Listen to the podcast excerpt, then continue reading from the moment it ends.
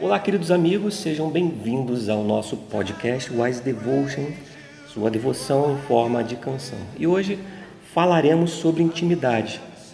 É, é muito importante tratar deste assunto, não adianta fazer por fazer ou ser muito técnico. Claro, tudo bem, é preciso fazer com que as coisas funcionem, mas quando falamos de intimidade, é na palavra, é no devocional, na oração, em todas as reuniões, cultos, enfim.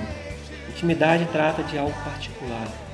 É ser íntimo de alguém a ponto de ter confiança plena de poder se abrir totalmente, confessando algo muito secreto, algo pessoal. E toda a equipe precisa da intimidade, de ter, de possuir essa intimidade com o Pai. Você já teve a experiência de estar presente em uma reunião destas, em que Deus falava contigo no íntimo, ou quando cantava aquela canção onde pôde ter certeza que era Deus falando sobre algo de sua vida. É disso que estou falando. Intimidade precisa ser a chave na sua vida de adoração.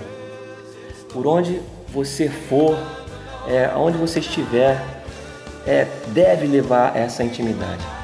Podemos ver muitos casos, homens no passado que tiveram intimidade. Cito eles como Davi, Moisés, José e muitos outros. Basta ler a história desses homens para ver como é importante possuir a intimidade com Deus.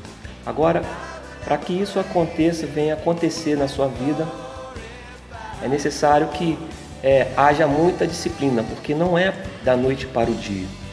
Uma vida é, regrada aos pés do Senhor, uma vida de oração, reflexão na palavra, é, se afastar ou deixar de se influenciar por este mundo é, também servirá para que o processo de intimidade cresça.